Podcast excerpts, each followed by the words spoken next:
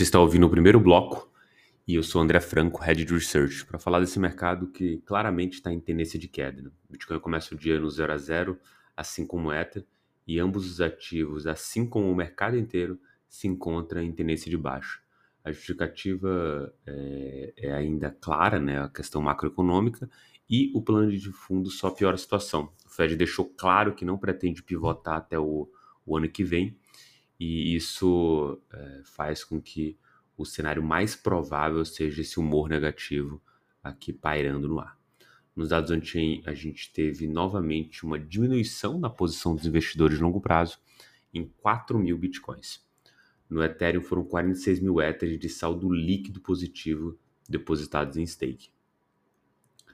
Quanto às notícias, né, a BlackRock registra pedido de ETF de Bitcoin com a SEC, a maior administradora de ativos do mundo registrou um pedido de ETF na CVM americana e detalhou algumas coisas. A primeira ideia seria que a Coinbase Custody seria custodiante dos seus bitcoins e é, contaria com uma custodiante do mercado tradicional para ter o caixa é, em posição do ETF. Né?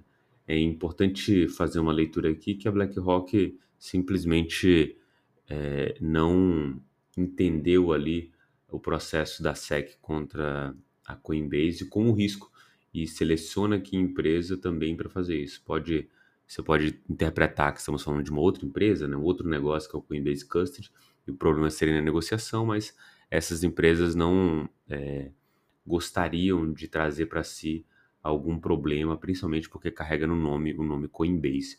Então acho que a BlackRock está realmente entendendo que o que a SEC está fazendo é errado, o que prova que não é unanimidade o que o Gensler vem fazendo em solo americano. Os últimos ETFs que a SEC aprovou foram de futuros. Esse é um ETF de spot do ativo em si e é, é a primeira vez que temos assim um, uma administradora tão grande fazendo um pedido desse. A gente não tem esperança que esse negócio seja aprovado aí é, no curto prazo, ainda mais com todas essas questões que a gente está vendo no, no âmbito regulatório. Segundo, né, segundo o segundo leilão dos NFTs da Feral Capital pela Sotheby's rendeu 10.9 milhões, né?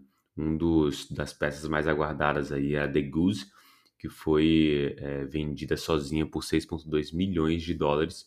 Isso mostrando que o liquidante Ateneu, é, que determinou as vendas dessa lista de NFTs, tem feito um trabalho aí para tentar recuperar parte do dinheiro para os credores da Free Roll Capital.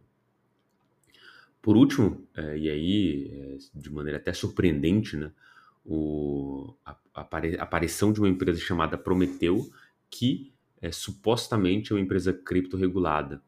É, isso aconteceu recentemente, levantou bastante suspeito do mercado cripto como um todo, e os lobistas é, desse mercado começaram a pedir informações à SEC sobre essa empresa, principalmente na ideia de entender como que essa empresa conseguiu ser regulada em um cenário em que nenhuma outra conseguiu.